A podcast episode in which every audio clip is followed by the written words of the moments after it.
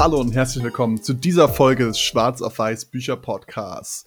Heute präsentieren wir euch ein neues Format, nämlich die Highlight-Folgen unseres Podcasts. Und das sind die besten Folgen, die wir je hatten. Jetzt machen wir diesen ganzen Podcast schon relativ lange. Viele, viele von euch Hörern sind sehr treuer geben, hören jede Folge rein. Aber wenn ihr euch selber die Nase fasst, es ist halt doch ein Podcast, man vergisst immer wieder Sachen.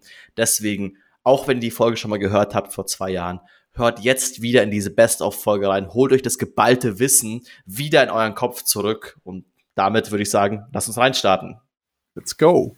Diesmal haben wir mal wieder ein sehr, sehr umfangreiches, sehr, sehr spannendes Buch für euch, wo man sogar sagen muss, also wir haben jetzt, also es ist Nobel, eine Nobelpreisfolge hier sogar. Also es ist irgendwie der, der Autor Daniel Kahnemann von dem Buch Schnelles Denken, Langsames Denken oder Thinking Fast and Slow hat zusammen mit seinem Partner Amos Tversky, glaube ich, spricht man es aus, zwei israelische ähm, Psychologen einen Nobelpreis bekommen, Wirtschaftsnobelpreis, für viele Theorien, die er auch quasi mit in dem Buch bespricht. Also die beiden haben zusammen geforscht. Also man kann, ich meine, das Buch ist von Kahnemann, aber er spricht auch ganz oft an, dass er quasi, dass sein ganzer Forschungsbereich quasi mit Amos zusammen war und anscheinend auch sehr, sehr dicke Buddies waren, die beiden. Also hier Nobelpreisfolge, schnelles Denken, langsames Denken. Und ihr werdet heute mehr über euer Hirn verstehen. Ihr werdet mehr verstehen, wie ihr auch wieder mal den ganzen Tag irgendwie ausgetrickst werdet, euch selber austrickst. Genau, und wie der Titel schon sagt, es geht um schnelles Denken und langsames Denken. Also das Gehirn quasi hat zwei Bereiche, die werden im Buch immer System 1 und System 2 genannt. Das eine System ist für das schnelle, intuitive Denken verantwortlich und das zweite System ist für die, das analytische, lange, langsame Denken eben verantwortlich. Und die beiden Systeme sind eigentlich immer parallel aktiv. Nur System 2 ist meistens eher so im Energiesparmodus. Also das wird erst richtig aktiv, wenn es äh, wenn es gefordert wird. Das heißt zum Beispiel, wenn jemand euch fragt, was ist 1 plus 1, könnt ihr intuitiv antworten, ja, es ist 2. Aber wenn euch jetzt einer fragt, was ist 17 mal 23, dann müsst ihr erstmal länger überlegen, das durchrechnen und da sieht man eigentlich auch gleich gut beide Systeme im Einsatz. Ähm, und im Endeffekt, diese zwei Systeme arbeiten immer Hand in Hand. Das heißt, wenn ihr Entscheidungen trefft oder wenn ihr Matheaufgaben löst, das ist für euer Gehirn eigentlich das Gleiche und da auch vielleicht nochmal, geht nochmal ganz kurz in euch, versucht es mal selber in eurem Kopf mitzumachen, um das vielleicht ein bisschen zu spüren, ein bisschen zu fühlen. Also, was ist eins plus eins? Ja, genau, zwei, top. Und jetzt haben wir irgendwie eben eine andere Zahl, keine Ahnung, was ist 23 mal 78? Ja, okay, ich kann es euch jetzt nicht beantworten, aber was ihr vielleicht gemerkt habt, wenn ihr gerade, ich hoffe, dass ihr, dass, dass ihr uns gerade nicht im Auto hört äh, und dass ihr, wenn ihr es gemacht habt, dann vielleicht nicht zu nach, aber wenn ihr vielleicht gerade am Spazierengehen seid, was ich selber oft mache, wenn ich Podcasts höre, dann seid ihr vielleicht stehen geblieben, weil wenn das System 2 anspringt, dann ist das Hirn so sehr in dem jeweiligen Task gefangen, dass andere Tasks ausgeblendet werden. Also es ist quasi, es wird so darauf fokussiert, was ihr quasi wirklich denken müsst. Das ist anstrengend. Das ist auch das, was ihr am Ende des Tages quasi merkt von, oh, ich bin ausgelaugt, ich musste viel nachdenken weil das Hirn sich so sehr fokussiert und es so viel Arbeit auch kostet.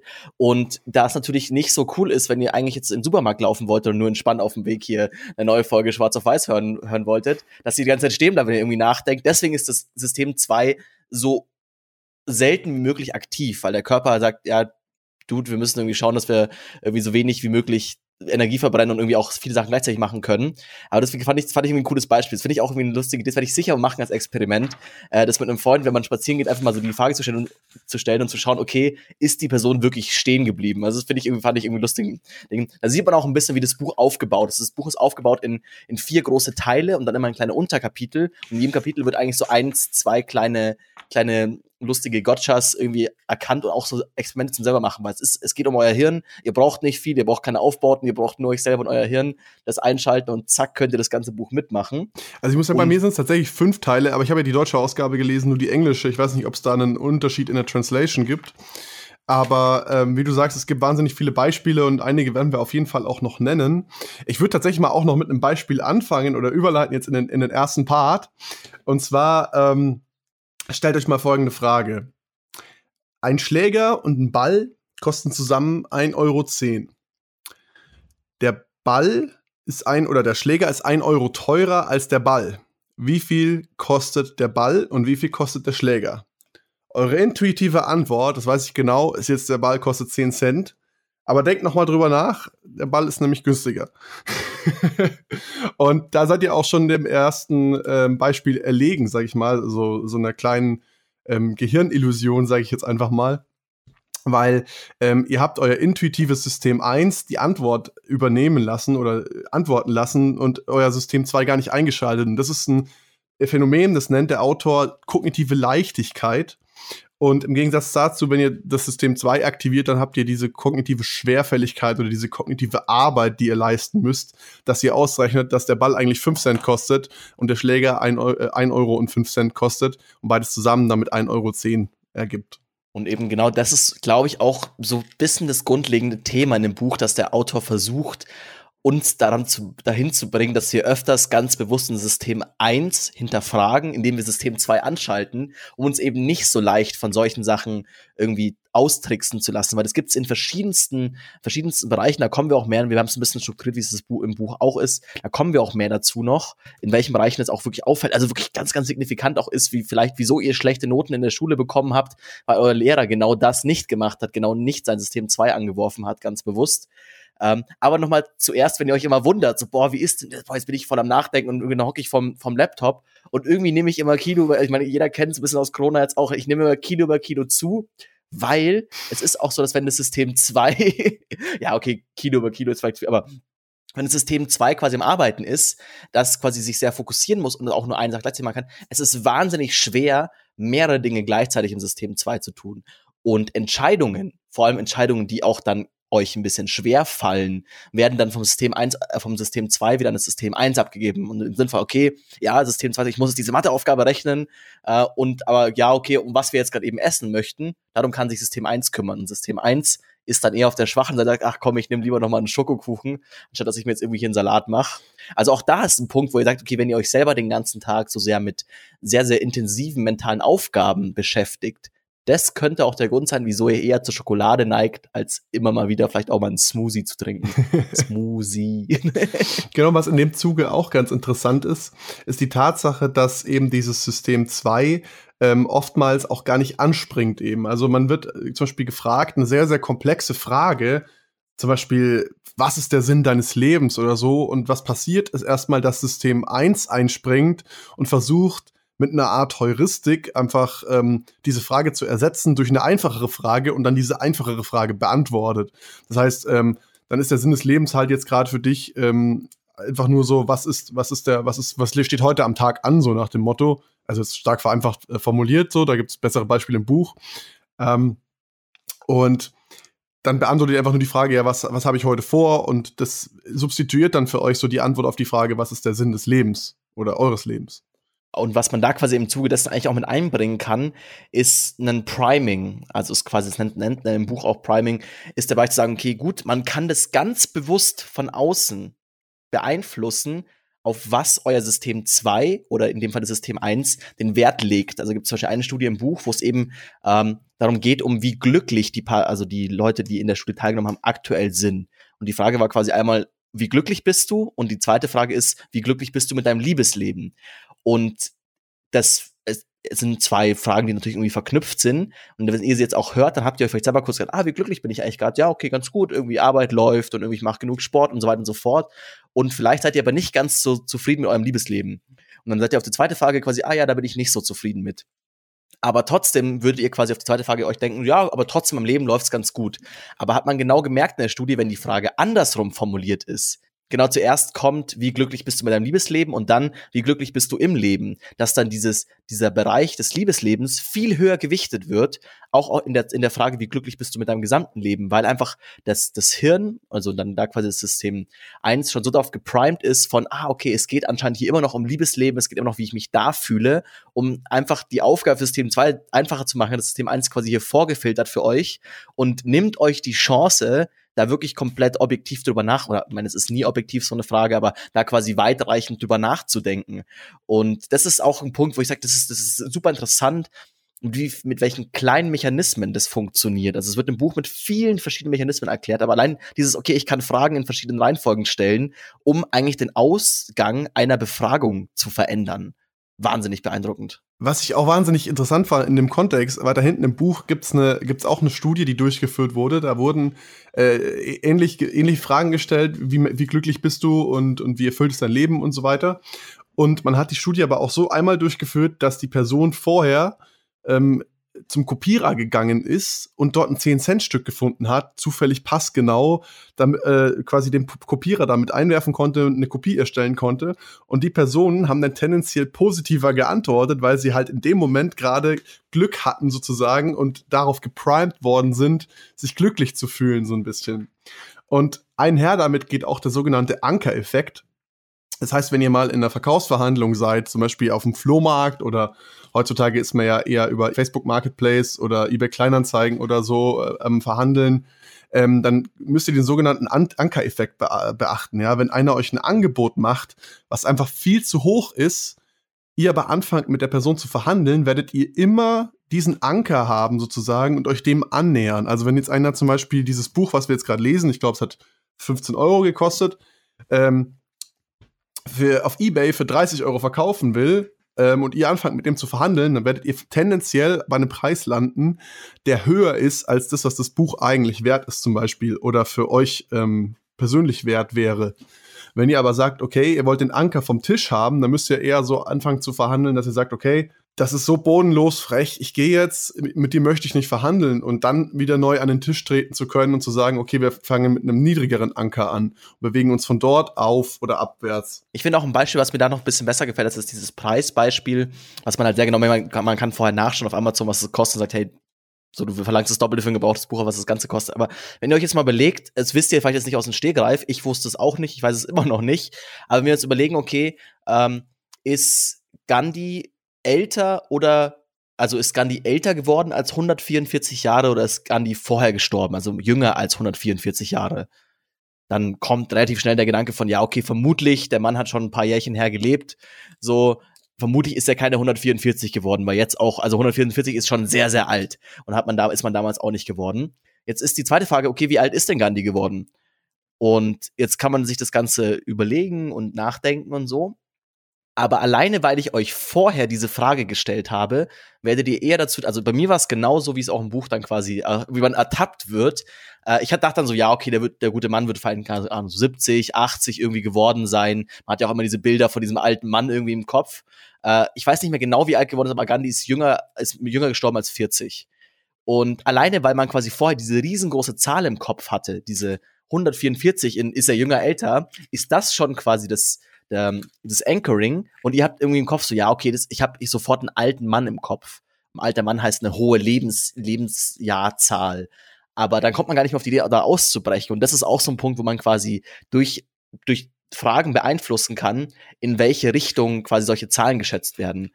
Das, das Tolle ist auch, das hat absolut nichts mit Fakten zu tun. Also tatsächlich, also Daniel Kahnemann hat selbst quasi eine Studie durchgeführt. Da haben sie Studenten oh, ich weiß nicht mehr genau, was sie haben, was sie haben schätzen lassen. Ich glaube auch Alter. Ähm, und haben einfach vorher an einem Glücksrad gedreht, was sie manipuliert haben, was einmal irgendwie 16 und einmal irgendwie 65 angezeigt hat und einfach durch, weil durch, durch diese Zufallszahl, die gekommen ist, das war dann als Anker davor quasi genug, dass auch wieder in diese Richtung geschätzt wurde. Also es muss noch nicht mal sinnvoll sein. Ihr könnt, wir wissen alle absolut, Gandhi ist keine 144 geworden, aber diese hohe Zahl beeinflusst uns, sein aktuelles, sein, sein echtes Alter viel zu hoch einzuschätzen. Also ich habe es gerade nochmal nachgeschaut, Gandhi ist tatsächlich 79 geworden. Ähm, Wen habe ich denn da gemeint? Der war unter 40 auf jeden Fall im Buch. das weiß ich jetzt leider auch gerade nicht mehr. Das ist eigentlich nicht mehr verrates Beispiel. Okay, also sagen wir, es war eine, an, eine andere Person. Aber, aber auf jeden Fall den Rest Anker, könnt ihr mir glauben. Anker fallen die Schätzungen halt unterschiedlich hoch aus. Also wenn der Anker sehr niedrig gesetzt wird, neigen die Personen dazu, das Alter eben auch niedriger einzuschätzen. Und wenn der Anker sehr hoch gesetzt wird, das Alter eben dementsprechend höher zu schätzen. Ganz geil fand ich auch noch ein, andere, ein anderes Beispiel in dem Kontext. Und zwar, wenn ihr jetzt in eine Gehaltsverhandlung geht oder Feedback Feedback von eurem Chef haben wollt, könnt ihr auch vorher beeinflussen, in welche Richtung das Feedback gehen wird. Wenn ihr nämlich zum Beispiel zu ihm sagt, hey, sag mir bitte zehn Sachen, die ich besser machen könnte, und er kann, aber die ersten drei gehen leicht und danach wird es schwierig und er denkt sich, eigentlich, eigentlich habe ich ja einen super Mitarbeiter hier so, ja. Aber wenn ihr aber sagt, okay, sag mir bitte drei machen, die ich besser machen könnte, drei Sachen, die ich besser machen könnte, dann ähm, findet er sehr schnell drei und denkt sich, ja, was habe ich eigentlich für einen beschissenen Mitarbeiter? Und äh, das geht auch in die andere Richtung eben, wenn ihr, wenn ihr negative Sachen ähm, oder wenn ihr, wenn ihr, wenn ihr positive Sachen aufzählen lassen wollt, die ihr gut macht, ähm, kann auch sehr, sehr wirkungsvoll bei Gehaltsverhandlungen eingesetzt werden, in, im, zusammen mit dem Anker-Effekt. Ähm, ihr lasst ihn zuerst äh, aufzählen, was ihr, was ihr sehr gut macht, ja, drei Sachen zum Beispiel, die ihr sehr gut macht, oder zehn Sachen, die ihr besser machen könntet, je nachdem, in welche Richtung ihr gehen wollt. Und ähm, dann nehmt ihr äh, einen Würfel und würfelt einfach ein paar hohe Zahlen. und äh, dann habt ihr quasi einen Anker gesetzt, und, um die, in die Gehaltsverhandlung zu gehen quasi und habt dann bessere Chancen, äh, eine höhere Erhöhung zu bekommen. Und jetzt denkt ihr euch vielleicht so, ja, okay, gut, mein Chef, der das ist vermutlich schon ein paar mitbekommen, der kennt ja auch all diese Tricks und so. Aber das Schöne ist, also eigentlich bei allen Effekten, die auch im Buch dargestellt werden, obwohl es immer wieder, man eben, das finde ich, ist ein ganz, ganz nette, nettes Ding in dem Buch, man wird immer wieder ertappt, wie man dann in diese Fallen irgendwie fällt. Das ist gleich, was wir euch vorgestellt haben, sowohl mit dem Kalkulieren als auch mit dem, quasi mit dem Schläger und so. Ich habe mich gedacht, mir auch ganz sicher ein Euro kostet. Also man wird immer wieder ertappt. Ähm, aber das Schöne ist auch zum Beispiel beim Anker-Effekt, das hat auch nichts mit Expertise zu tun. Also in dem Buch wird auch dargestellt quasi wie in einem, äh, es sind verschiedene Immobilienmakler, die ein Haus bewerten sollen. Also eigentlich genau denen ihr Job. Die sollen genau wissen, was dieses Haus kostet und dieses Haus dann bewerten. Und sie bekommen auch eben dann einen subtilen Anker vorgesetzt in einer Broschüre, wo quasi das Haus ein bisschen beschrieben ist und auch wieder zufällig ein sehr hoher Preis und ein sehr günstiger quasi einfach für diese Studie quasi als, als, als vorgeschlagener Preis angegeben wird. Und man kann einfach nach, nachvollziehen, dass genau diese Experten eigentlich sich doch wieder an diesem Anker orientiert haben. Also bei dem hohen Anker wurden die Preise tendenziell höher eingeschätzt, bei dem niedrigen Anker wurde der Preis für das Haus sehr niedriger eingeschätzt. Und das bisschen perfide ist, im Vergleich zu Amateuren, bei denen es genauso passiert, die aber quasi anerkennen von, ja, okay, dieser Preis, der hier stand, der hat mich beeinflusst, haben die Immobilienmakler gesagt, nee, nee, ich habe mich von dem Preis nicht beeinflussen lassen. Ich wurde, ich kann es besser, ich bin hier der Experte. Also hat hier Expertise auch nichts damit. Und es ist eher sogar nachteilig teilweise, weil man eben sich, weil man denkt, man ist, ist schlauer als der Rest aber ist man dann doch wieder nicht. Also es, eigentlich, es gibt keine, es gibt keine Ausrede, euch nicht mit diesem Thema Anker zu beschäftigen und euch aktiv zu hinterfragen. Das ist quasi auch so eine Methodik, die er quasi vorschlägt, zu sagen, hey, ähm, hinterfragt aktiv, wenn ihr so eine Zahl trefft, okay, wieso orientiere ich mich in die Richtung? Weil das ist das Einzige, was euch irgendwie helfen kann, dass ihr versucht eben zu sagen, ja, okay, wieso hat die Person die Zahl 144 Jahre für, für Gandhi quasi gewählt? Weil die erste Intuition, System 1, komm, wir machen hier alles wieder irgendwie simpel für System 2, ist halt so, ja, okay, gut, der Simon, der wird schon ungefähr wissen, wie alt der ist, deswegen hat er die, diese Zahl gewählt nicht darauf vertrauen. Versucht ganz aktiv euch zu hinterfragen und zu sagen, ja, okay, ich, ich bekomme es hin, ich versuche es hinzubekommen, diesem Anker nicht einherzufallen. Und habt es immer im Kopf, dass es vermutlich trotzdem passieren wird. Genau, die nächste, die nächste Herausforderung für euer System 1 ist das sogenannte What you see is all there is Prinzip. Das heißt, wir Menschen sind wahnsinnig gut darin, uns Geschichten auszudenken oder, oder zusammenhängende Geschichten vor allem uns auszudenken, wenn wir nur ganz begrenzte Informationen zu, zu bestimmten Personen haben. Zum Beispiel, wenn ich euch jetzt sage, okay, der Simon, der ist sehr charismatisch und energetisch dann, dann habt ihr sofort eine Geschichte zu Simon im Kopf. Und natürlich kennt ihr ihn jetzt auch aus dem Podcast so. Aber wenn ich jetzt zum Beispiel sage. Eine, eine, Geschichte, die komplett wahr ist. eine Geschichte, die komplett wahr ist, natürlich. Und äh, habt ihr sofort eine Geschichte zu Simon im Kopf, was für eine Person Simon sein könnte und wie er in seinem Alltag sein könnte.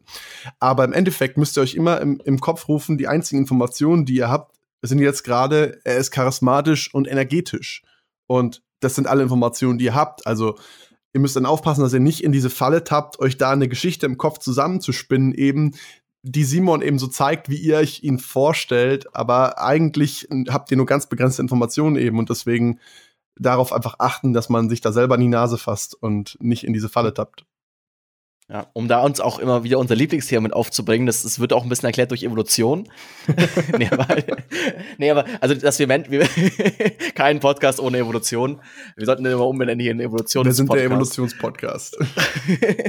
ähm, und zwar, dass quasi einfach der Mensch, der gut darauf gemacht ist, halt quasi Muster zu erkennen. Also sowas wie, ah, okay, gestern Regen, heute mehr Lachs, Regen gut, mehr Lachs, mehr essen.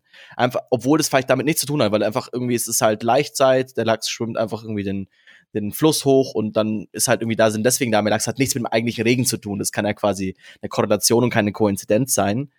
Ähm, nee, nicht Koinzidenz, Ka äh, Kausalität sein. Ähm, und das ist natürlich auch so eine, eine, Lust, fand ich auch, fand ich, wurde ich auch total ertappt, sehr lustig. Ähm, eben weil wir so starke, ähm, so starke Mustererkennung haben, ist für uns Zufall nur dann als Zufall annehmbar, wenn er zufällig aussieht. Also wenn ihr sagt, ihr habt, stellen wir uns mal vor, wir haben eine, also wir haben eine, eine Buchstabenreihenfolge von sechs Buchstaben mit zwei Möglichkeiten. A und B. Und jetzt haben wir eine, eine sechsstellige Folge, die einfach nur A's sind, also A, A, A, A, A. Dann hätten wir eine, die ist A, B, B, A, B, A. Und wir haben einen, die ist B, B, B, B, B bis zum Ende. Jetzt ist sofort, was man im Kopf hat, ja, okay, die zweite ist die zufälligste. Das ist ja die, weil die schaut am zufälligsten aus was überhaupt nicht stimmt. Das hat überhaupt nichts mit Statistik zu tun, mit Zufall. Es kann genauso statistisch valide sein, dass einfach da das alles A's sind, das alles B's sind, aber halt, weil wir so Mustererkennungsmenschen sind, sagen wir halt so, okay, das hier ist, also für Zufall ist das hier zu genau, das ist hier, zu, hat ein zu gutes Muster, das kann ich nicht annehmen, das nehme ich nicht an als mein System. Und fand ich auch irgendwie interessant, dass wir da so drauf, drauf springen, dass wir uns dann auch eben für Zufall wieder so austricksen lassen, dass Zufall zufällig aussehen muss, um es zu glauben. Ja, im Endeffekt sind es immer die Geschichten, die euch System 1 ähm, im Kopf spinnt, sozusagen, um die, um die Phänomene zu erklären und System 2 eigentlich in Ruhe zu lassen. So, weil wenn ihr einfach mal aktiv drüber nachdenken würdet, ja, also wirklich nachdenken würdet, Wahrscheinlichkeiten berechnen würdet, würdet ihr merken, hey, eigentlich ist es absolut zufällig bei so einer kleinen Stichprobe. Und generell kleine Stichproben soll, fallen unter das sogenannte Gesetz der kleinen Zahlen. Das heißt, in kleinen Stichproben sind extreme Beobachtungen immer viel häufiger zu finden als in großen Stichproben. Das heißt, wenn ihr jetzt im Buch gibt es ein tolles Beispiel und zwar wurde nachgemessen in ländlichen Regionen gibt es eine sehr hohe Personenzahl mit Nierenkrebs. Und ich meine, das liegt ja auf der Hand, die leben ungesünder, die trinken mehr Alkohol, die rauchen, die arbeiten auf dem Feld schwer. Aber jetzt kommt das Witzige, es gibt auch eine Studie, die sagt, dass es in ländlichen Regionen niedrigere Anzahl an Nierenkrebs gibt. Und ich meine, das ist ja auch ganz logisch, weil die leben ja gesünder, haben frische Luft, frisches Wasser, die machen ihr Essen selber. Und im Endeffekt, ihr merkt es, es widerspricht sich eigentlich komplett, die, die beiden Aussagen. Und es ist eigentlich darauf zurückzuführen, dass eben die Populationsgröße, die genommen wurde für diese Studie, wo, wo sich die eben die Nierenkrebsfälle angeguckt wurde, ähm, die ist einfach viel zu klein gewesen und deswegen merkt man bei kleinen, ähm, kleiner Populationsgröße treten so häufig äh, so, so extreme Ergebnisse eben viel häufiger auf. Das hatten wir auch im, im anderen Buch schon besprochen, ähm, das Calling Bullshit Buch. Da hatten wir einen ähnlichen Effekt drin erklärt, wenn ich es richtig in Erinnerung habe. Und ja, einfach auch dieses Ding, dass halt da auch wieder so, ihr dürft euch nicht so, also das ist wieder das, wo dann das System 1 anspringt, euch sofort versucht, irgendwelche Geschichten zu erzählen, euch irgendwie das daraus eben genau das, was Fabi quasi angesprochen hat, im Sinne von, ja, okay, man sieht diese Studie und hat sofort diesen Punkt von, ja, okay, das muss ja an folgenden Punkten liegen, ich kann es mir so und so erklären ohne eigentlich genauer zu hinterfragen, okay, was ist denn die Datenbasis? Weil das ist was, wo wir, was wir uns als Menschen sehr, sehr schwer vorstellen können. Was ist einfach auch noch, muss man ganz ehrlich auch sagen, ich meine, das ist noch eine Sache, die gibt es noch nicht so lange in unserer Geschichte, dass wir irgendwie sowas auf, irgendwie, dass wir da so Zahlen aufschreiben dazu und uns dann noch überlegen. Vorher war halt eben immer, ja, Dinge sehen, Dinge machen, so Monkey see, Monkey do. Und äh, also auch dieses eben, dass man sagt, man möchte sich immer bestimmte Dinge halt erklären und hat aber ver vergisst dann, also das ist dann der Moment, wo ihr dann vergesst, das System 2 anzuschmeißen und wirklich Erkenntnisse, Fakten, Statistik zu nutzen. Und das ist eine Sache, die wahnsinnig wichtig sein kann im Leben. Also fand ich auch ein schönes Beispiel. Stellen wir uns mal vor, wir sitzen in der U-Bahn und uns gegenüber sitzt eine, eine mittelalte Dame, die liest die Süddeutsche Zeitung. Und jetzt oder die Frankfurter Allgemeine Zeitung, also eine Zeitung, die quasi als, als schwierig angesehen wird im Vergleich zu, einer Bildzeitung, die eher quasi mit viel Bildern, wenig Text arbeitet. Ähm, was ist der, was ist wahrscheinlicher, dass diese Frau einen Doktorabschluss hat oder dass sie die Hauptschule quasi nur, dass sie gerade so die Hauptschule geschafft hat? Was ist wahrscheinlicher? Überlegt euch das mal. Also sitzt ihr euch gegenüber, liest eben diese sehr schwere Zeitung, die intellektuell anstrengend ist. Hat die Frau vielleicht einen Doktor in Physik oder irgendwie Mathematik? Ähm, auf jeden Fall einen hohen universitären Abschluss oder eher eben, sagen wir mal, jemanden, der, der ein niedriges Bildungsniveau hat. Und jetzt springt euer System 1 und sagt sofort so, boah, ja, klar, schwere Zeitung, irgendwie dies, das. Ähm, vermutlich ist die Frau super klug und hat vermutlich einen Doktor. Das macht aber auf diese Frage hin statistisch keinen Sinn, weil es ist eine viel, viel, viel, viel, viel kleinere Wahrscheinlichkeit, dass diese Frau einen Doktor hat, als dass sie gerade so die Hauptschule abgeschlossen haben. Es gibt einfach in unserer Population in Deutschland viel mehr Leute, die es gerade so geschafft haben, die Hauptschule abzuschließen, als einen Doktortitel. Und einfach auf, auf Zahlenbasis, wenn ihr quasi dieses Spiel gewinnen wollt, wenn ihr quasi hier richtig antworten wollt, ist die richtige Antwort zu sagen, okay, ich, ich, ich, meine Geschichten, Erzählerstimme in meinem Kopf, die schmeiße ich nach hinten und sage jetzt, okay, ich, ich basiere das auf Zahlen, aber es ist wahnsinnig schwer. Das gab es im Buch dann auch so ein bisschen von irgendwelchen Kollegen, die auch bei bestimmten Experimenten mitgemacht haben, die dann auch quasi zu Daniel meinten, hey Daniel, irgendwie, Äh, es ist irgendwie, ich, ich weiß es, ich bin, ich, ich, hab, ich bin Professor in Statistik, ich weiß, dass das die Lösung ist, aber ich höre trotzdem noch in meinem Kopf diese kleine Stimme, die immer noch sagt: so, nein, nein, nein, sie muss einen Doktor haben.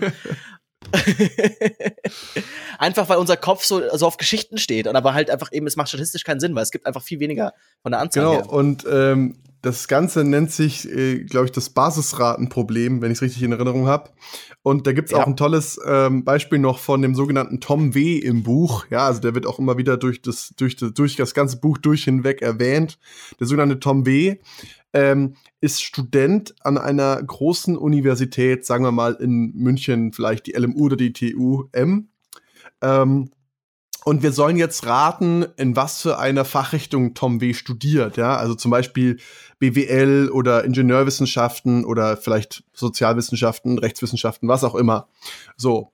Ähm, jetzt am Anfang würdet ihr euch überlegen, wie gehe ich da ran? Naja, ich gucke mir an, prozentual, welche von den Studiengängen hat die meisten Studenten. Ich vermute jetzt mal einfach, dass es Betriebswirtschaftslehre ist, ehrlich gesagt. Ich habe es jetzt nicht nachgeschaut, aber ich glaube, an der LMU zum Beispiel ist es BWL. Und und ähm, jetzt gebe ich euch eine Beschreibung von Tom W. So, ich lese mal vor, einfach aus dem Buch direkt. Tom W. ist hochintelligent, auch wenn es ihm an echter Kreativität mangelt. Er hat ein Bedürfnis nach Ordnung und Klarheit und nach übersichtlichen, strukturierten Systemen, in denen jedes Element seinen geeigneten Platz findet. Sein Schreibstil ist eher fade und mechanisch und wird nur gelegentlich durch etwas abgedroschene Wortspiele und ein kurzes Aufblitzen einer Science-Fiction-artigen Fantasie ver verlebendigt. Und sofort. Einer von uns, einer von uns, einer von uns. genau, einer man sagt schon, sofort hat man das Gefühl, klar, das muss ein Informatikstudent sein. So. Und ähm, auch hier habt ihr wieder diese, diese Basisrate eben außer Acht gelassen, dass es einfach viel weniger prozentuale Informatikstudenten gibt, als jetzt im Vergleich zu anderen Studiengängen. So, und das heißt, wenn ihr jetzt blind raten müsstet, solltet ihr immer noch für den BWL-Studenten, auf den BWL-Studenten setzen, weil die Wahrscheinlichkeit, dass es ein BWL-Student ist, immer noch höher ist. Und was da halt eben, also es ist nicht die reine Wahrscheinlichkeit, aber es denkt euch so, okay, gut, aber ich habe ja diese Informationen zusätzlich. Selbst die Wahrscheinlichkeit, dass es ein BWL-Student ist, der trotzdem ein Nerd ist, ist immer noch höher, als dass es ein Informat normaler Informatikstudent ist. Das gleiche auch mit der Dame im, äh, in der U-Bahn. Die Wahrscheinlichkeit, dass es eine Dame ist, die gerade so die Hauptschule abgeschlossen hat, aber trotzdem die Süddeutsche Zeitung liest, oder was heißt, also was heißt trotzdem, oder halt quasi und die Süddeutsche Zeitung liest, ähm, das ist trotzdem immer noch viel, viel wahrscheinlicher, weil diese Grundgruppe größer ist als der an, die andere Gruppe insgesamt. Also es ist auch wieder so, wo man es noch, ich finde, wo man es noch drastischer sieht, ist auch im Buch ein Beispiel. Äh, man kennt quasi, also im Buch ist es, also es wird auch auf den amerikanischen Kontinent irgendwie viel auch geschrieben von den Beispielen. Ich glaube, viele Studien wurden da auch. Ich, ich glaube, so er lehrt auch an, an, der Princeton Universität. Er ist dort irgendwie äh, Professor für Psychologie, wenn ich es jetzt richtig in Erinnerung habe, der Autor Daniel Kahneman. Ja, okay, weil er selber kommt nämlich aus Israel, deswegen war so ein bisschen, ich weiß nicht genau, wo er gerade aktuell unterwegs ist, der gute Mann. Aber ähm, zum Beispiel auch, man kennt Kalifornien für, für, seine, für seine Erdbeben und seine Tsunamis und so. Und das ist zum Beispiel auch wieder die Frage, okay, was ist, was ist wahrscheinlicher? Das ist quasi, also wir haben eine, wir, wir haben ein, eine Überschwemmung eine in Flut. Nordamerika.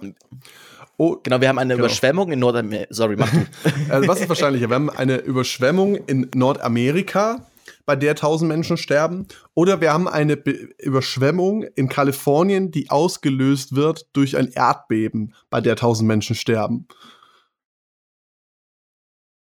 Und auch da haben wir wieder den Punkt, dass es natürlich, also man denkt sich, also da ist auch wieder der Punkt, bei bestimmten Sachen kommen und uns wieder unsere Geschichten dazu. Okay, die Geschichte erzählt sich besser. Okay, Nordamerika, ja, das ist irgendwie halt, ist eher ein bisschen na, ist ja Kanada mit dabei, ist eher ein bisschen abstrakt. Also, ah, Kalifornien, klar, Erdbeben kennen wir, Flutwelle kennen wir auch. Aber das ist beides natürlich wieder, also, weil ist ja Kalifornien, Erdbeben und Flutwelle, ist ja in der größeren Gruppe mit drin, ist ja in der Gruppe mit Nordamerika und Flutwelle. Dementsprechend seid ihr immer richtig, wenn ihr das Größere wählt. Wenn ihr sagt, okay, ich entscheide mich dafür zu sagen, es war in Nordamerika, äh, weil die Wahrscheinlichkeit auf jeden Fall höher ist, beziehungsweise mindestens gleich groß. Also wenn wir wirklich sagen, es gibt nur Flutwellen, die ausgelöst wurden durch Erdbeben in Kalifornien. Sonst in komplett Nordamerika nichts anderes von diesen Naturkatastrophen. Ist es die gleiche. Also ihr habt trotzdem quasi immer noch die richtige Antwort gefunden.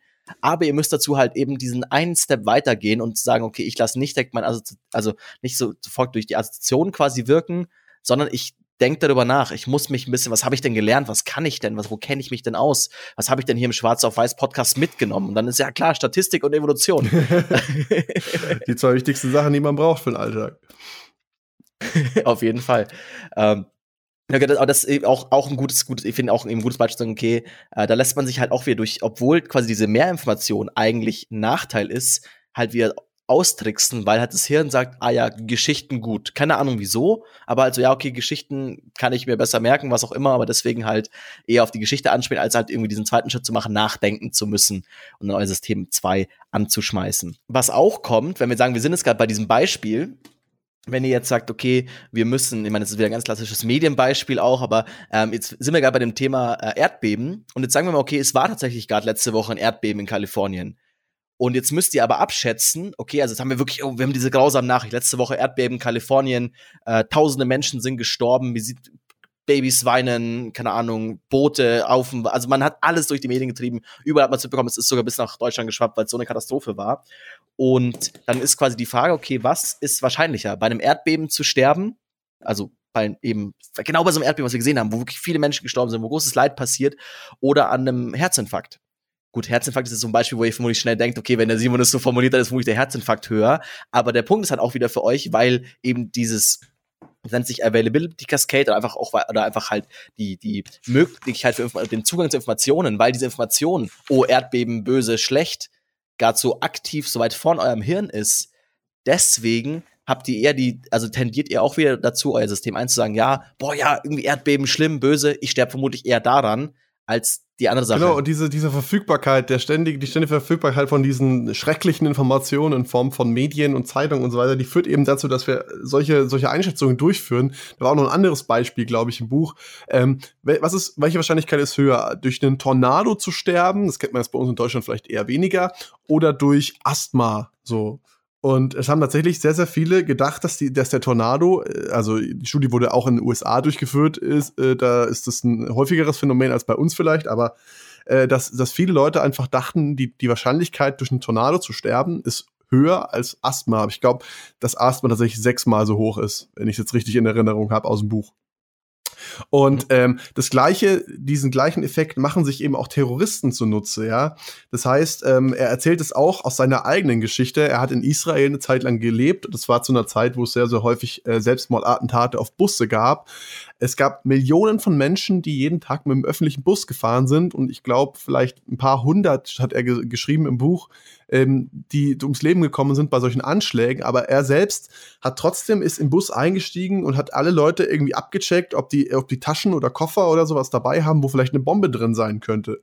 Und genau das ist das Problem von diesem Availability, ähm, von diesem Verfügbarkeitseffekt und von dieser Verfügbarkeitskaskade. Ähm, weil die Kas vor allem auch, weil in dem Beispiel so, dass die Leute, die quasi den Bus vermeiden und selber im Auto fahren, die Wahrscheinlichkeit ist höher, dass du bei dem Autounfall stirbst, weil du nicht Bus gefahren bist, als Bus zu fahren und durch einen Terroranschlag zu sterben. Das ist halt wieder so ein Ding, wo man nicht dann denkt, was man irgendwie halt so, was dann halt, was man dann nicht so auf dem Schirm hat, was nicht so diese schrecklichen Bilder produziert. Genau. Und ähm, was ich jetzt gerade noch mit Kaskade erzählen wollte, das ist im Prinzip der Effekt, dass sich, dass sich eine kleine Neuigkeit in den Medien dann so hochschaukelt langsam. Ich, ich kann mich nicht mehr genau an das Beispiel aus dem Buch erinnern. Ich glaube, da ging es um irgendeinen, ähm, um irgendein Pestizid, was äh, genau, für, genau Äpfel. für Äpfel, was ähm, von den Medien erst ganz klein berichtet wurde, ja, es ist irgendwie schädlich und dann haben aber die nächsten Medien davon berichtet und, und, und, und, und auf einmal war das ein nationales äh, Sicherheitsthema, dieses Pestizid, obwohl es eigentlich relativ harmlos ist, wie man in Studien belegen konnte sogar. Nur dadurch, dass die öffentliche Meinung so stark geprägt war bereits, musste man das äh, Pestizid trotzdem vom Markt nehmen. Und ähm, eben nur durch die, dadurch, dass sich die Medien da eben gegenseitig hochschaukeln, weil die beste News verkauft sich halt am besten. Das ist das gleiche Problem, was wir ja, was auch in Calling Bullshit schon ein bisschen behandelt, also was im Calling Bullshit Podcast schon ein bisschen behandelt wurde. Ich habe noch einen ganz anderen interessanten Effekt tatsächlich, der mir jetzt gerade noch einfällt. Ähm, ich würde gerne noch ganz kurz ja. bei der Availability Cascade äh, bleiben.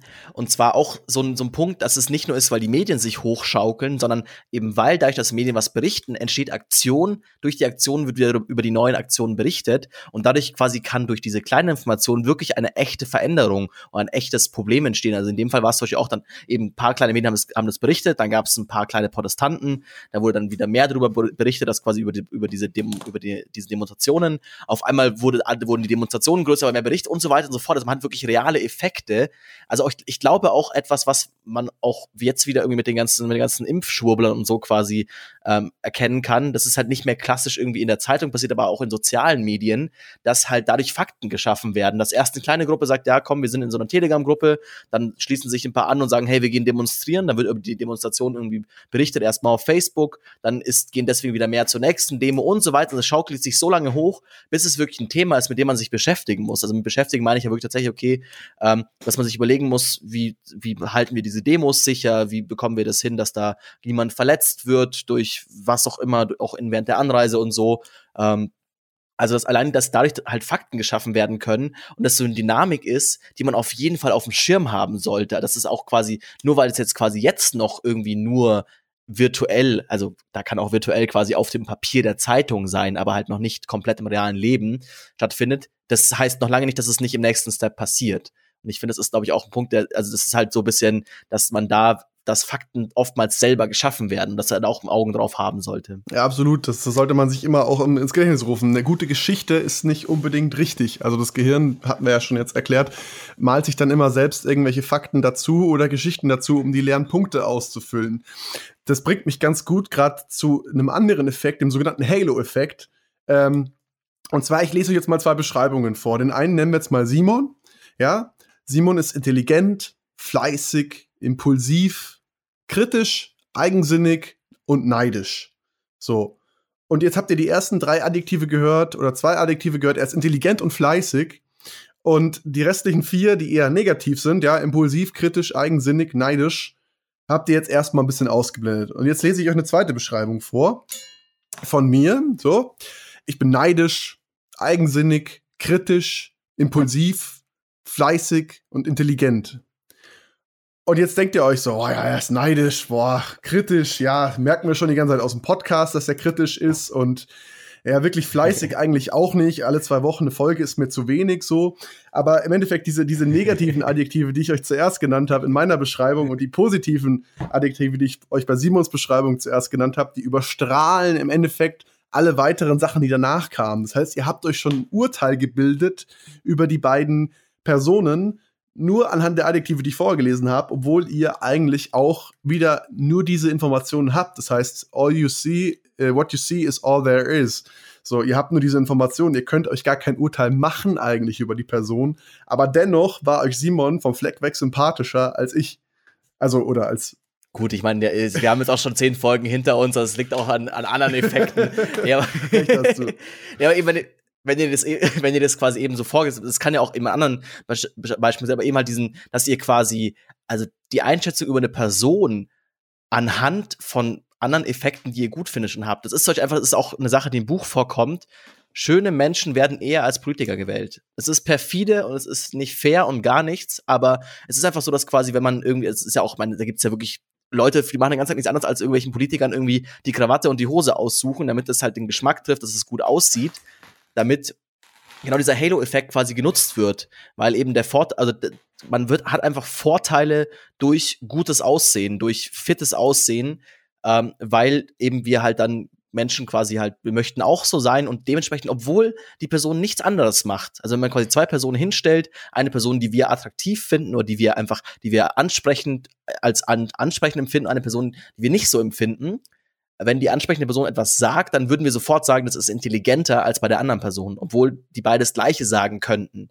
Und ist auch wieder so ein Punkt, wo man aktiv darauf achten sollte und darauf auf achten, scha also schauen soll, sagt, okay, gut, finde ich den jetzt gerade wirklich nur besser, weil ich das Gefühl habe, also vermute ich auch wieder aus unseren Genen, keine Ahnung, wo das herkommt, aber irgendwie so dieses Gefühl von, ja, das ist ein besserer, besserer Anführer, weil er irgendwie so aussieht oder sie so aussieht und oder kommt es wirklich irgendwie aus den Inhalten und dass man sich da quasi nicht von dem Effekt blenden lässt? Ja, richtig. Also da muss man wirklich sich immer da eigentlich bei allem, was wir gerade sagen, einfach ein bisschen an die eigene Nase fassen, dass man nicht reinfällt. Ich meine, man kennt ja diese Illusion, auch vielleicht diese, diese mit, dem, mit den zwei Strichen und die jeweils ein, so, ein, so Pfeil an jedem Ende haben, quasi, wo der eine Strich dann kürzer aussieht als der andere.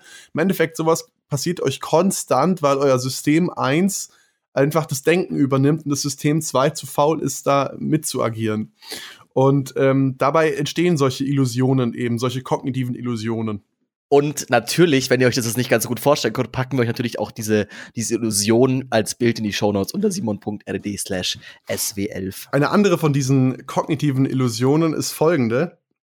Ähm, der, der Kahnemann, der war auch Berater fürs Militär in Israel. Dabei hat er folgende Beobachtung gemacht oder beziehungsweise in, in einem Gespräch mit einem, einem dortigen Kommandanten. Ich bin mir nicht sicher, was für eine Position er genau hatte, aber es ging um Piloten. Ähm, der hat die Kommand äh, der, der Kommandant hat die Piloten, wenn sie was Gutes gemacht haben, ähm, gelobt und beim nächsten Mal waren sie wieder schlechter. Und wenn sie sehr schlecht waren und irgendwas Dummes gemacht haben, dann hat er sie richtig zur Sau gemacht und beim, beim nächsten Mal haben sie das Dumme nicht mehr gemacht und haben sich viel besser angestellt. So. Und der hat sich gedacht, so ja, das ist doch eine, das ist doch eine gute, ist doch eine gute Möglichkeit zur, zur Konditionierung, ja. Also ich bestrafe das Schlechte und dann wird es am Ende besser. Aber das Gute zu loben bringt mir irgendwie gar nichts, obwohl man ja eigentlich mittlerweile weiß, okay, wenn man äh, jemanden für seinen Erfolg irgendwie belohnt, dann macht er das eher wieder. Und das hat einfach damit zu tun, weil das reiner Zufall war in dem Moment, dass der eine Pilot was Gutes gemacht hat und der andere Pilot was Schlechtes gemacht hat. Und ähm, das heißt, sie sind kurz von ihrem normalen, von ihrem Base-Level, ähm, sind sie ausgebüxt von ihrem Normalwert. Und am Ende sind sie aber wieder zu diesem, zu diesem Normalwert, zu dem, zum Mittelwert zurückgekehrt, ja. Und äh, das Ganze nennt sich Regression zum Mittelwert im statistischen Fachjargon, was äh, in dem Buch relativ oft vorkommt. Da kommen wir aber auch in unserer Bewertung nochmal dazu gleich. Ähm, diese Regression zum Mittelwert ist oft dafür verantwortlich, ähm, dass, wir, dass wir solche Phänomene ausmachen. Und wenn jemand dann zum Beispiel, da gab es irgendwie auch so eine Story, ähm, dass jemand, so ein Sportler aufs Cover der Sports Illustrated gekommen ist, glaube ich, oder irgendeiner Sportzeitschrift und in der nächsten Saison war er auf einmal wieder total oder viel schlechter. Naja, es ist ganz klar, weil der Zufall und das Glück ihn dahin gebracht haben, dass er so gut war in der ersten Saison, dass er auf, das, auf dem Cover gelandet ist. Und danach war er halt nur noch normal gut auf einmal wieder. Und ähm, die öffentliche Wahrnehmung war halt dementsprechend so, ja, er hat sich sehr, sehr stark verschlechtert im Vergleich zu davor, äh, zur Saison davor. Und dabei ist er einfach nur zu seinem, zu seinem Base-Level zurückgekehrt. Und da kommt da wieder unser menschliches Ding von, wir wollen halt Geschichten hören. Also auch ein weiteres Beispiel ist zum Beispiel Skispringen. Irgendwie, ja, okay, der erste Sprung beim Skispringer war gut. Und dann kommt der Moderator von, ja, okay, das wird es hart. Den ersten Sprung nochmal, da ist jetzt ein hoher Druck auf den Springer, den zweiten Sprung genauso gut zu machen. Und ziemlich sicher ist der zweite Sprung schlechter als der erste, wenn der erste wirklich herausragend gut war. Aber nicht, weil der Druck höher ist oder nicht, weil auf einmal irgendwie, also was auch immer passiert ist, sondern Einfach weil der erste durch Zufall so herausragend gut war, dass der zweite halt schlechter war als der erste, aber immer noch gut, aber halt eben zum normalen Mittel zurückkehrt. Oder auch eben halt mit Noten in der Schule. Wenn man, also vermutlich, wenn ihr mal eine, eine mega bombige Note in der Schule bekommen habt, ist die nächste vermutlich nicht mehr so gut. Einfach, also gut, die Schulwerte sind noch nicht, nicht differenziert genug, also man kann öfters eine Eins haben, aber halt wirklich, keine Ahnung, sagen wir mal, wirklich eine Eins plus mit irgendwie Sternchen, habt ihr vermutlich nicht das nächste Mal das gleiche wieder, einfach weil das so eine herausragende Leistung war, die auch durch Zufall passiert ist. Und da muss man eben auch darauf achten, dass man es halt nicht überbewertet oder eben auf sein, sein Hirn nicht wieder die Geschichten, sich auf die, die Geschichten vor die Nase gaukeln lässt, weil wir das halt als Menschen so gern mögen. Wir wollen halt das Drama und wir wollen, dass, er beim, dass der Sportler beim zweiten Sprung den Druck zu hoch spürt und deswegen schlechter ist und der andere Sportler, der den ersten Sprung nur normal gut war, jetzt natürlich beim zweiten Sprung herausragend gut ist, weil er jetzt halt eben so motiviert war, den anderen zu übertrumpfen. So nein, es war halt beim Zwe er hat halt beim zweiten Mal ein Glück. Richtig, genau. Und ähm, auch hier, wie gesagt, das, das wiederhol ich wiederhole mich gefühlt ständig, aber man darf sich einfach nicht äh, zu sehr beeinflussen lassen von diesen Illusionen sozusagen, die einem da das, das System 1, das Gehirn 1 sozusagen ähm, die, die, dass das Gehirn eins spinnt und ähm, sollte immer auch ein bisschen das hinterfragen, diese Geschichten hinterfragen, die man da von sich selbst serviert bekommt. Aber mhm. das jetzt abschließend nochmal, um das Buch zusammenzufassen. Ähm, Ihr habt schnelles Denken, langsames Denken. System 1 ist sehr, sehr intuitiv, schnell und springt sehr, sehr schnell ein. Und das System 2 ist langsam auf dem Energiesparmodus unterwegs und ähm, braucht auch sehr viel Energie, wenn ihr es aktivieren wollt. Und sehr, sehr oft übernimmt deswegen System 1 die Kontrolle über eure Entscheidungen.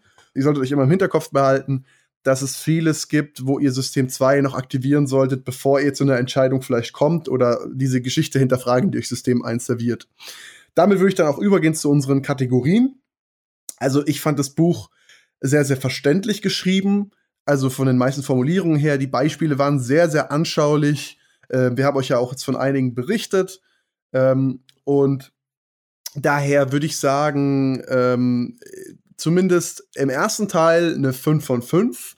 Im zweiten Teil wird es allerdings dann sehr, sehr statistisch lastig, oder beziehungsweise im, im fünf Teilen ist das Buch hier unterteilt. Im vierten Teil wird es dann sehr statistisch, statistiklastig und äh, etwas schwer verständlicher. Deswegen würde ich sagen, overall eine 4 von 5.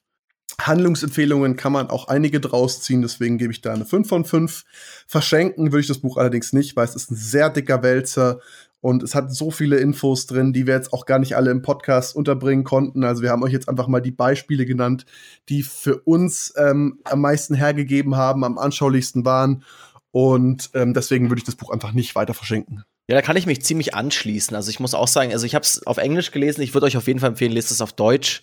Also weil eben, wie Fabi schon sagt, es ist halt, es ist doch sehr lang. Also ich weiß gar nicht, wie viele Seiten das auf Deutsch aber auf Englisch sind es fast 500 Seiten irgendwie mit Appendix. Und äh, also es ist ja ist schon verständlich, kann man schon irgendwie lesen. Aber ich würde tatsächlich da eine also ja, ich glaube, ich bleibe auch bei der, bei der 4 von 5 für Verständlichkeit. Es geht schon, aber muss sich schon auch ein bisschen durchkämpfen. Um, Umsetzbarkeit auf jeden Fall 5 von 5. Also wie ihr schon gemerkt habt, einfach immer wieder öfters nachdenken, euer System 2 zu aktivieren, ganz bewusst Situationen zu hinterfragen. Ähm, ja, doch, ich würde schon verschenken. Ich glaube schon, es ist so ein, es ist ganz, doch ein ganz gutes Buch für mich zu verschenken, würde ich schon machen. Ähm, was, wie gesagt, es ist halt so ein bisschen, ich habe schon echt auch gemerkt, ich musste mich ganz schön durchkämpfen, so. Ich habe auch teilweise mal ein paar Seiten geskippt und so, weil es echt, es ist viel Information, es wiederholt sich auch im, im hinteren Teil so ein bisschen, weil irgendwann hat man so diesen, diese, the gist of it, so, ja, okay, schmeiß dein System 2 öfters an, aber genau das, was wir bei vielen Büchern auch immer hochhalten, finde ich ja auch gut. Es ist mit, also es ist sehr wissenschaftlich geschrieben. Alle Sachen werden irgendwie am Ende quasi im Appendix oder quasi am Ende, im, im, am Ende quasi nochmal die ganzen Studien quasi verlinkt, beziehungsweise halt irgendwie, was heißt verlinkt, aber halt quasi geschrieben, wo sie herkommen, äh, in der analogen Form. aber im Großen und Ganzen ein, gut, ein gutes Buch und ja, kann man, kann man weiter verschenken. Und damit würde ich sagen, kommen wir zum Ende. Uh, schön, dass ihr, schön, dass ihr wieder dabei, dass ihr wieder dabei wart. Natürlich wie immer. Also, weil wir jetzt schon gesagt haben, wir, wir konnten gar nicht das ganze Buch besprechen. Kauft es euch selber, holt euch selber. Natürlich, wenn dann über einen Affiliate-Link aus den Shownotes, simon.red slash sw11. Da könnt ihr den Podcast auch abonnieren. Da könnt ihr eurer Mama verschenken. Und eine Sache, die ich mir aus dem Buch noch mitgenommen habe, ist kleine Marketingmaßnahme, dass Reimen anscheinend tatsächlich wirkt. Deswegen mein Schlusswort. Ich weiß, der beste Podcast ist schwarz auf weiß. Nein, eine Sache, die ich weiß, der beste Podcast ist schwarz auf weiß. Ciao. Dem kann ich nichts mehr hinzufügen. Bis in zwei Wochen. Wir hören uns dann wieder. Ciao, Servus.